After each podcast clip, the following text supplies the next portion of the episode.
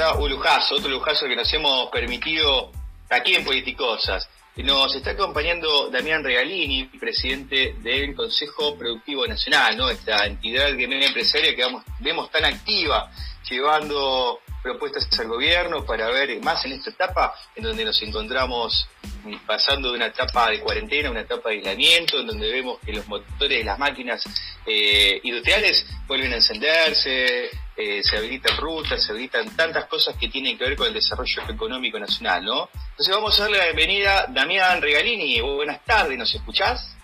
Hola, buenas tardes. Sí, sí, los escucho. Eh, gracias, un gusto. Gracias un gusto estar acá compartiendo con ustedes todo el espacio. Muchas gracias. Muchas gracias, muchas gracias Damián. Luis Logran te saluda, te damos la bienvenida. Eh, bueno, yo aquí simplemente soy, soy aquí quien pone en contexto el encuentro, pero Federico Bacareza y Juan Jovera, que son nuestros, nuestros co son quienes van a hacer las preguntas. Así que vamos a aprovechar estos, pocos minutos que tenés para nosotros y vamos a ir directo a las preguntas. Ahí, Fede Bacareza, que tiene una pregunta importantísima para Damián Regalini. Lo primero, saludarte, Dami, es un placer escucharte como siempre y, tenerte acá, acá en nuestra casa. Gracias a vos, gracias a ustedes por la invitación y el, gusto es mío, eh, un gran compañero. Igualmente, igualmente, Dami. Sabes que justamente algo que, que es muy importante que nos cuentes un poco, ya que venimos todos tan golpeados de años tan golpeados, tan difíciles, eh, y justamente dicen que en el último tiempo los indicadores eh, macroeconómicos empezaron a mostrar eh, alguna recuperación y los indicadores industriales comenzaron a mostrar alguna recuperación. Vos que sos industrial y que tenés justamente una planta productiva súper importante en el sector textil, aprovecho para preguntarte, ¿cómo lo venís sintiendo eso, ese veranito? ¿Es una ficción o es una realidad? No, no, es una realidad. Nosotros venimos sintiendo el impulso hace varios meses. El sector textil dicen que es el, sector que primero cae y el que primero se levanta tradicionalmente en la Argentina. Habría que ver cuál es la explicación sociológica de, este fenómeno, que creo que es más sociológica que económica. Pero digo, eh, sí, se viene sintiendo fuerte desde que Primero, desde que asumió el nuevo gobierno, tuvimos eh, un inicio bastante auspicioso, eh, en donde la reunión con los funcionarios de gobierno nos dio la pauta que iban a cambiar las reglas de juego, que nos venían que nos venían inclinando la cancha, digamos, hacia las quiebras, hacia las cierres, hacia las suspensiones, hacia los despidos. Primero una gran tranquilidad, eh, cuando escuchamos que, había un cambio de rumbo y, después empezamos a sentir la demanda, ¿no es cierto? La demanda eh, que después lamentablemente se vio afectada por el COVID, pero yo hago dos análisis, ¿no? Una es eh, eh, la recuperación de nuestros negocios a partir de, la recuperación de los espacios de rentabilidad, que eso es importantísimo, ¿cierto? nosotros tenemos que decir que las pymes en general, y particularmente también en el rubro pero digo en general, eh, lo que teníamos durante el macrismo era una crisis de rentabilidad. Estábamos, trabajábamos para, para que gane plata o el banco o la empresa energética o, o por ahí algún cliente, algún supermercado, alguna cadena grande de esta de retail y, veníamos aguantando un poco, como quien dice, aguantando a la espera de, que cambie el rumbo realmente, porque la sangría era muy importante. Eh, bueno, eh, los números fueron elocuentes. En cuatro años cayeron 25.000 empresas, eh, es un montón en un, tiempo muy corto y las que llegamos al final llegamos con la soga al cuello. Eh, tal es así que todavía estamos, eh, yo creo que hoy la demanda que, tenemos en muchos de los sectores eh, está superando la capacidad de oferta que tenemos porque todavía hay plantas y líneas de producción enteras que se están reconstruyendo. La industria tiene la particularidad de caer fácil, cerrar una industria es fácil y rápido, pero recomponer una línea de producción no es ni rápido ni fácil. Hay que tomar de nuevo y buscar la gente especializada, las máquinas se deterioran sin uso, hay que volver a recomponerlas, algunas se echan a perder, hay que volver a comprar, eh, requieren nuevos repuestos. Digo, se está sintiendo, eh, se está sintiendo más allá de, la crisis de, del COVID, eh, los, los sectores de la industria que hemos sorteado los el confinamiento o las restricciones que impuso en su momento el gobierno, eh, yo te diría que hace varios meses que venimos sintiendo eh, el empuje de la demanda. Así que eh, estos meses se, reflejó en, los indicadores del INDEC, eh, que de alguna manera te muestran el, nivel de actividad, pero digo, hay un análisis más cualitativo que es el que a mí siempre me gusta destacar, que es que los negocios de la industria volvieron a ser negocios, dejaron de ser trincheras, dejaron de ser lugares en donde los, que teníamos una inversión resistíamos, eh, pensando qué hacer, si cerrar, si no cerrar, si vender, si no vender. Eh, Claramente. Eh, ese es un cambio de expectativa muy grande eh, y un cambio concreto en nuestro tablero de comando, en, nuestros negocios, ¿no es cierto? Sabés que se me surge una pregunta por ahí, si, si los muchachos por ahí me, das un minutito más. ¿Cómo no? es la pregunta que por ahí nos estamos haciendo todos, ¿no?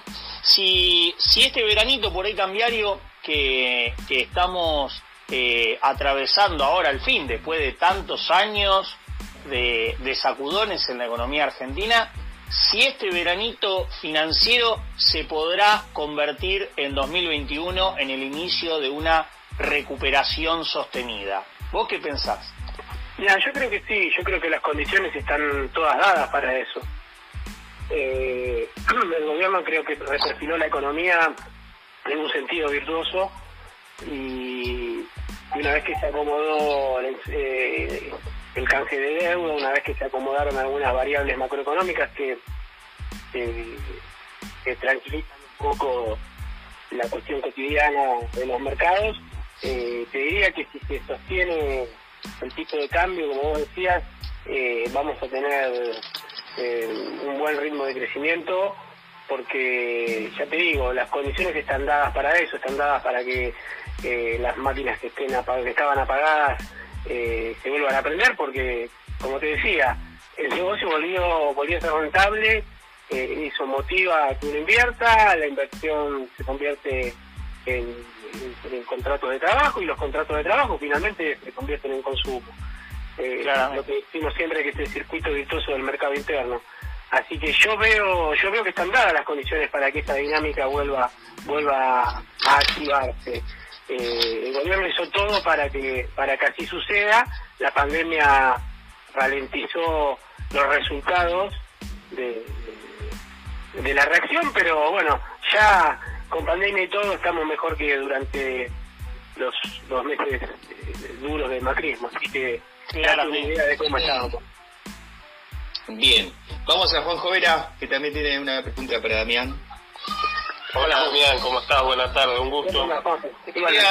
Quería, consultar cuál es, bueno, el gobierno actual bajó bastante las tasas respecto al macrismo, pero esto no, no, no, estaría llegando, o sí, no lo sabemos, pero presumimos que no, a las pymes. ¿Cuál es la situación de financiamiento? ¿Qué acceso real tienen las pymes? Eh, ¿Los bancos están dando créditos? este, o están reacios a ese tema? Mira, eh, la verdad es que están dando crédito. Eh, la tasa tuvo un incremento. Primero llegamos a un nivel de tasas interesante que estaba en el 17, en el 19, algunos bancos tenían el 15 para el cambio de cheque. Yo hablo de cambio de cheque porque es la herramienta que más usamos de la pymes. Y de golpe, cuando el gobierno vio que quería controlar el dólar, eh, pasamos a, tener hoy una tasa de 35.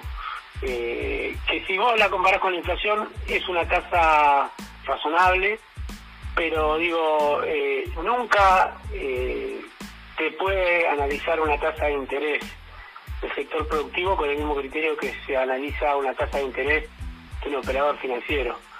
Los márgenes de rentabilidad son distintos, las operatorias son distintas. Eh, no, no, no. Yo me acuerdo que discutía mucho durante el macrismo cuando nos decían, hey, pero le dimos una tasa preferencial del 29 y la inflación es del 50. Sí, pero sin rentabilidad, eh, una tasa del 29 sigue siendo sigue siendo una, una mala tasa, sigue siendo una financiación cara. Altísima. Si vos no tenés, rentabilidad, no me importa si va más rápido la, si va mejor que la inflación. Si tampoco uno tiene, tampoco uno es que tiene eh, dinero como para calzarse y hacer operaciones financieras, decir, bueno, eh, prendo el cheque y lo calzo en un plazo fijo. Pensá que las pymes llegamos muy limitadas financieramente a, esta situación. Eh, de todos modos, estamos hablando de un mundo de diferencia. teníamos tasa del 85 y hoy tenemos tasa del 35. Estamos hablando de la mitad, un poco menos de la mitad. Lo cual es un montón y lo cual, o sea, hay que analizar también en un contexto, en un contexto de mayor demanda, en un contexto de control de las importaciones, en un contexto en donde eh, la energía se está normalizando, la energía había pasado a ser a ocupar lugares de demasiado protagonismo en la estructura de costo de los distintos sectores. Eh, me acuerdo que habíamos hecho un trabajo de comparativo de cuánto ponderaba la, energía en uno en, distintos sectores, ¿no? Y resultaba resultábamos tener la, la energía más cara de la región, resultábamos tener energías. No, y claramente, claramente, Damián, el negocio, justamente cuando hablabas de las tasas de interés, el negocio no estaba pensado para el sector productivo, el negocio estaba pensado para el sector financiero eh, y para el sector energético, claramente. O sea, hoy nos encontramos, hoy nos encontramos que los ganadores, eh, en cierta medida eh, del modelo, por lo menos al que se aspira, son los sectores vinculados a la producción y al trabajo. De todas maneras, el sector financiero, si está dando tasa al 29, es porque realmente le conviene, porque hoy el sector financiero está recontralíquido en pesos. Sí, sí, sí. A ver, el sector financiero, eh, creo que también el gobierno hereda una situación compleja en cuanto a, a, contratos, a bonos, a compromisos que tiene que cumplir. Eh, y creo que eso también hace que, que la normalización de las tasas eh, se demore un poco más de lo, de lo, esperado. Eh, aunque te vuelvo a repetir, eh, nos cambió el tablero de comando y, estamos en otro mundo, ¿no es cierto? pero igual hacemos siempre énfasis en, la cuestión financiera, necesitamos tener más dinero a, a, un, a un mejor precio, a una, a una tasa más baja. Por ahí es el, el elemento a trabajar y a, discutir o a conversar con el gobierno para, para mejorar en el futuro. Bien, Damián, hace un rato te escuchaba hablar sobre el dólar, ¿sí? Eh, que bueno, hoy se encuentra estable luego de aquella corrida que hemos visto hace algunos días atrás y cuánta presión también ha tenido que atravesar el gobierno respecto de los pedidos estos poderosos, ¿no? De estos sectores financieros tan poderosos que presionaban para este, para una eh, eventual devaluación. Entonces, eh, concretamente, pero hemos visto que han logrado dominar el dólar, es estable, eh, pues corta la brecha entre el blue, el oficial. En fin, ahora la pregunta concreta es eh, si el dólar hoy tiene un valor competitivo desde la perspectiva de la factibilidad de exportación que tiene la, que tiene la industria nacional. Sí, el dólar está a un, muy buen nivel como, como para hacer negocios eh, en el exterior, incluso negocios que tienen que ver con la industria. En ese sentido, también hay que destacar la política de, bajar impuestos eh, relacionados al comercio exterior. Cuando uno exportaba tenía que hacer, tenía, tenía por supuesto retenciones, incluso si eras industrial, y, y ahora el gobierno no solo quitó las retenciones, sino que aumentó los incentivos. Eh, eso es una industria y exportar. Así que ah.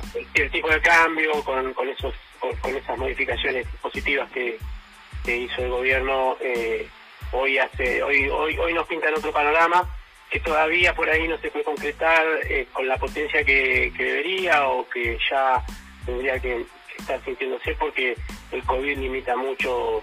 Eh, imagínate que estamos rearmando nuestras fábricas después del macrismo, en medio de la pandemia, y aparte tenemos que tenemos que pensar en exportar.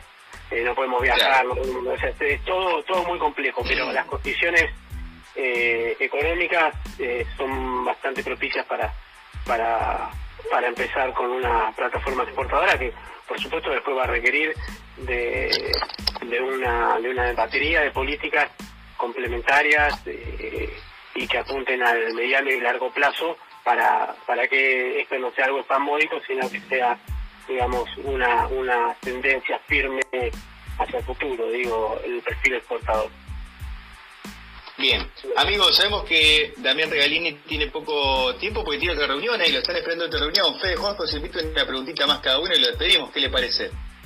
No, yo más que nada, más que nada quería preguntarle, mira, justamente eh, ya me la había contestado, las perspectivas que hay para 2021 y por ahí también tener en cuenta que para pensar también en una, en una futuro, ¿no? En una plataforma exportadora en la Argentina se necesitan eh, estímulos que hoy por ahí el Estado no brinda justamente al sector exportador porque en cierta medida fortalecer la capacidad competitiva de las empresas no es solamente bajar salarios, sino tener un Estado muchísimo más activo, muchísimo más activo en materia de crédito, en materia de financiamiento, eh, para poder competir a nivel internacional. Eh, justamente hay una pregunta, hay una pregunta porque eh, estuve escuchando por ahí que Felipe Solá se reunió el otro día justamente con funcionarios de, de la Unión Europea eh, y les propuso justamente, eh, o les aseguró, por así decirlo, en cierta medida, como trascendió en algunos medios, eh, el poder poner en marcha el acuerdo Unión Europea-Mercosur, o sea, ese acuerdo comercial en el cual se estuvo negociando durante muchísimo tiempo, y preguntarle por ahí eh, a Damián, ¿vamos a tener que ir sí o sí a una plataforma exportadora? Pues si la lógica justamente es ir eh, hacia un acuerdo de libre, no es libre comercio, un acuerdo comercial, pues no es libre, pero un acuerdo comercial con la Unión Europea eh, justamente, bueno, que va a hacer falta una plataforma exportadora y qué perspectiva por ahí le ven los empresarios para salir a ganar a futuro nuevos mercados, qué es lo que le estaría haciendo falta a esa Argentina justamente para que nuestras empresas puedan competir hacia esos mercados.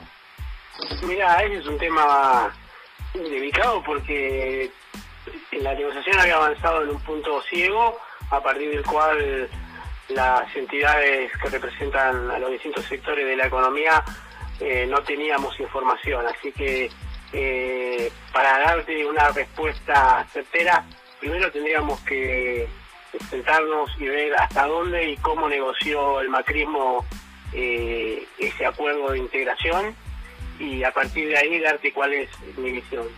en principio, hasta donde nos informaron, había varios puntos flojos, varios puntos que nos dejaban en una posición débil respecto a, este acuerdo, a varios sectores de la industria, eh, sobre todo lo que tiene que ver con la definición del origen de la mercadería que, que, viene de Europa.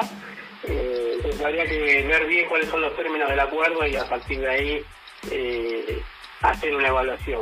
hay que ver qué dejó el matrismo en qué estado de negociación quedó ese, ese acuerdo o esta negociación y, a partir de ahí hacer una evaluación. Yo, la verdad es que, te repito, muchas cámaras quedamos en un punto ciego y perdimos, perdimos información y después pasó todo lo que pasó y como que el tema salió de la agenda.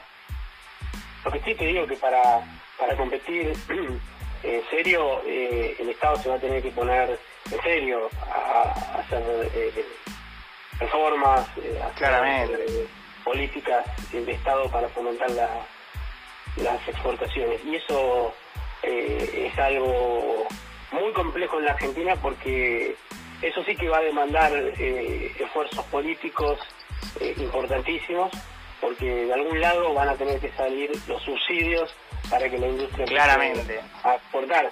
Acá hay que hablar sin pelos en la lengua y decir las cosas como son. el mundo claramente, claramente. está en una guerra de subsidios. Entonces, si vamos a mentirnos entre nosotros y, decir que vamos a ir a competir así como estamos, eh, es mentira, nos van a, nos van a destruir. Eh, el año pasado, no me acuerdo que nosotros teníamos un dato, manejamos un dato que en Alemania la industria alemana recibía anualmente un subsidio de 13 mil millones de euros para que la energía no fuera tan costosa. Así que eh, hay que decir las cosas como son, el mundo subsidia a sus industrias para que exporten y en la Argentina tenemos que discutir políticamente de dónde va a salir este subsidio. Si tenemos la posibilidad y la capacidad de hacer esta reforma, bienvenido sea a cualquier acuerdo con cualquier lugar del mundo. Bien. Juanjo, última preguntita, así lo liberamos a Damián. Sí, bueno, justamente ahí no, está claro qué, es lo que va a pasar a partir de, las nuevas aperturas respecto a la continuidad de ATP y demás. Estimamos que pues, probablemente no. Quería saber qué información tenés y, qué opinión tenés respecto a cuál debería ser el rol del Estado ahora que justamente estamos saliendo de la cuarentena y que se dan cada vez más apertura. Mira, creo que el ATP dejó de ser necesario para, para muchos eh, que lo hemos utilizado y que, que lo hemos necesitado, eh, valga la redundancia, para, eh, para muchos ha dejado de serlo, ha dejado de ser necesario, pero para muchos otros no. Lo que creo que hay que hacer ahí, me parece que el Estado tiene que hacer un esfuerzo eh, económico y un esfuerzo de gestión. Eh, el económico me refiero a, a volver a asignar partidas para, para, los ATP y el de gestión es eh, hacer una buena segmentación y evaluar realmente cuáles son los sectores que necesitan el ATP para que digo realmente llegue a quien tiene que llegar. Bien, genial. Bien, bueno amigos, eh, Damián Regalini nos acompañó, muchas gracias Damián por estar aquí en Politicosas con nosotros. Y desde luego que te dejamos comprometidos, en alguna otra oportunidad vamos a estar convocándote nuevamente, sí, la verdad que fue linda charla, dinámica, muy ilustrativa. Y, bueno, qué importante la industria, la industria, ¿no? El desarrollo, para el desarrollo industrial. Así que ahí mis amigos también te van a a despedir, que tengas una muy buena semana, Damián. Gracias, igualmente para ustedes y a disposición cuando quieran. Bueno, adiós. Dami, un placer saludarte y una frase que siempre tenemos presente, que sin industria no hay país. Te mando un abrazo muy, muy Abrazo, Fede, abrazo, gracias. Un abrazo, Damián, hasta luego. Así lo dijo.